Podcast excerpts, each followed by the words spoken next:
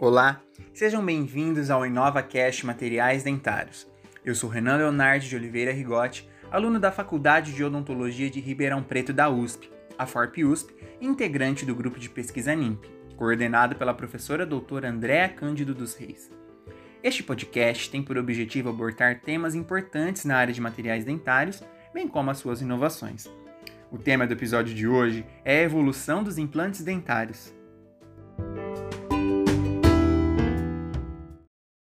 Você sabe quando surgiram os primeiros implantes dentários?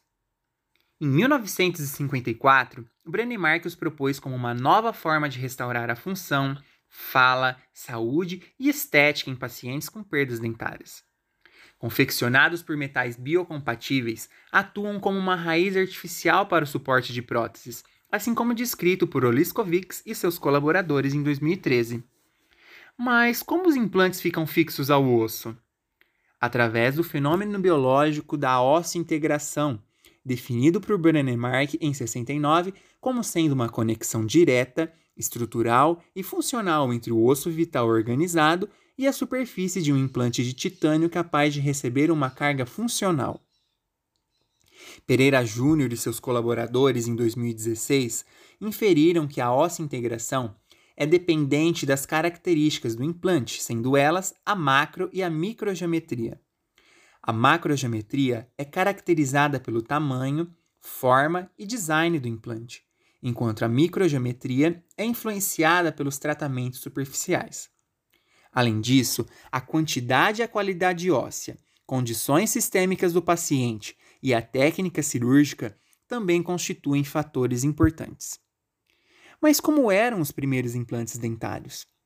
Lorenzoni, em 2016, os descreveu como usinados, por não apresentarem nenhum tipo de tratamento na sua superfície, apenas pequenas ranhuras provenientes do processo de confecção, que conferiam uma rugosidade entre meio e um micrômetro.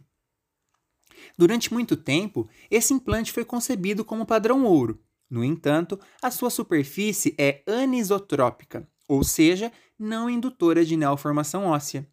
Por isso, os tratamentos de superfície tornaram-se focos de estudo.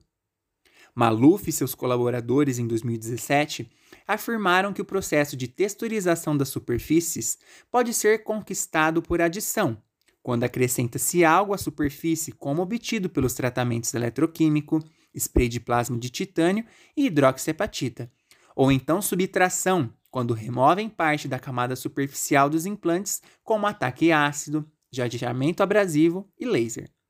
Dessa forma, a evolução dos implantes dentários nos demonstram a importância da contínua pesquisa em materiais dentários, para a melhora das propriedades deles e a qualidade de vida da população.